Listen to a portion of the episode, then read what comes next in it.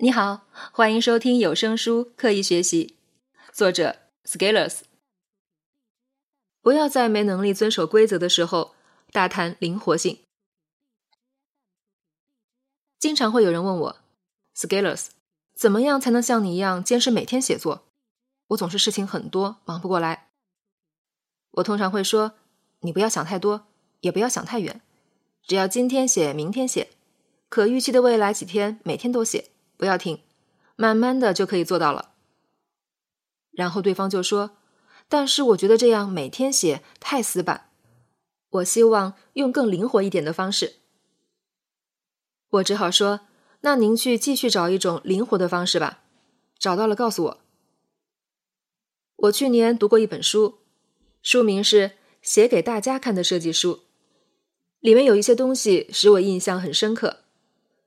书中介绍了设计的 C R A P，即对比、重复、对齐以及临近四个原则，并且用这四个原则列举了一些好的设计与差的设计事例，并进行对比。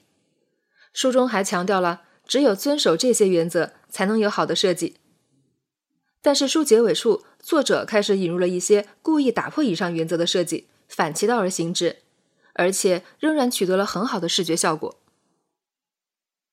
作者写了一句话，大意是：前面强调的规则在某些场景下可以被打破，但是有一个明确的前提，你必须清晰的知道规则是什么，并且可以持续的遵守这些规则。只有在这个基础上，才能引入灵活性。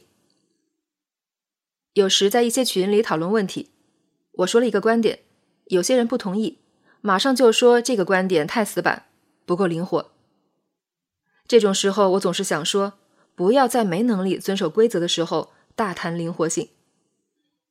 你可以看看自己每一天有多少时间，本来应该遵守规则，却在拿灵活性当挡箭牌。所谓规则，既可以是社会制定的，也可以是自己制定的。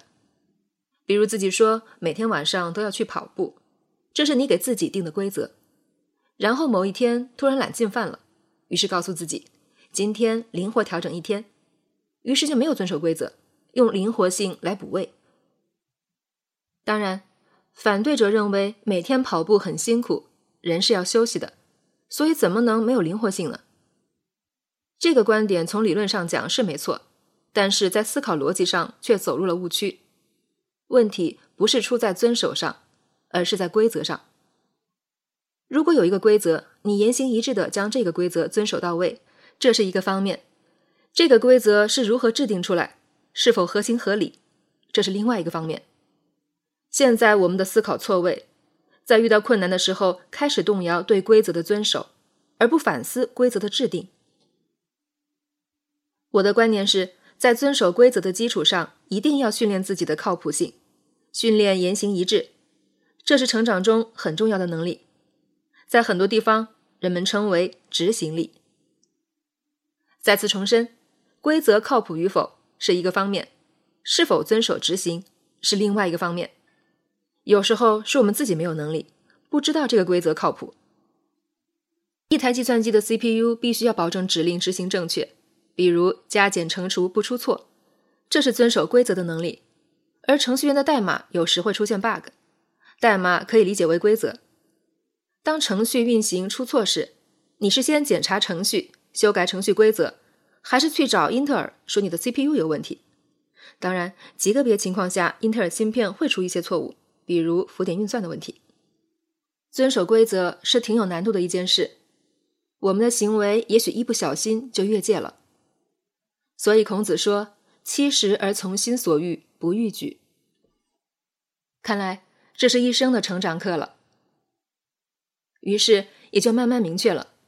成长也许就是自己给自己定下规则，然后持续行动，遵守规则，不断兑现，不停做到的过程。一时冲动去做一件事情容易，而把一件事情持之以恒的做好，八年甚至更长，就不是仅凭冲动能做到的事情。再回到开篇的那个场景，我觉得作为生活的初学者，作为纷繁复杂的世界里的新人，我们遵守规则的能力，并没有我们想象的那样好。如果我们用严格一点的标准，要求自己遵守规则，训练言行一致的能力，这并不过分。既然这样，就不要大言不惭的说灵活性了。灵活性更多是高级的驾驭，本质上的可能是更深层次的统一的规则，只是不同的表现形式而已。在我们能力不够的时候，如果连遵守规则的基本功都没做好，大谈灵活性，我觉得唯一的结果就是乱了章法，没了节奏，浪费了时间，丢掉了未来。这样说可能有些抽象，那换一个角度来说，我们学习任何专业，其实最有效的方式就是拿着教材一页一页的看，一段一段的理解。比如我们的口译训练小组，就是地毯式的步步为营。把每一篇文章都练到位，这样打下的基础会非常扎实，会给我们的未来带来非常多的可能性。这本来就是一名学习者应有的态度和应该遵守的规则。但是现在你见到的大多是满大街的浮躁心态，学习者不沉下心来多琢磨一下教材里面的逻辑论证分，却总想着要灵活一些，想着往前跳，想着如何一天读一本书，想着听不同人的分享。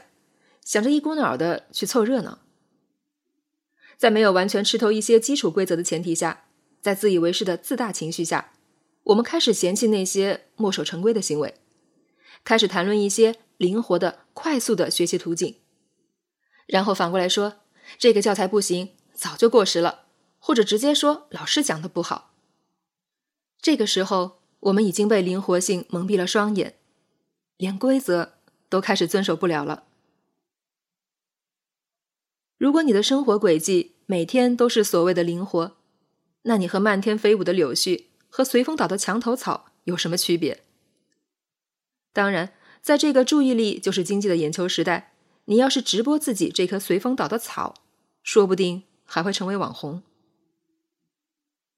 我觉得我们需要对规则有一些敬畏，投入自己的资源去遵守它，至少塑造出能够遵守规则的肌肉。这样你会有很高的信用。如果我们习惯说话不着边际，久而久之就很容易分不清哪些是真实的，哪些是虚假的了。老祖宗讲“外圆内方”，遵守规则的能力就是核心的方，而灵活性就是在方构建好的基础上扩展出的圆。孔子做到这一点。花了七十年的时间，你觉得自己会比孔子更有成就吗？你觉得自己要花多少时间来弥补成长中的差距？当然，你会说：“我不要做孔子，所以我不用这么麻烦。”我只能说，你又在谈灵活性了。不要在没能力遵守规则的时候大谈灵活性。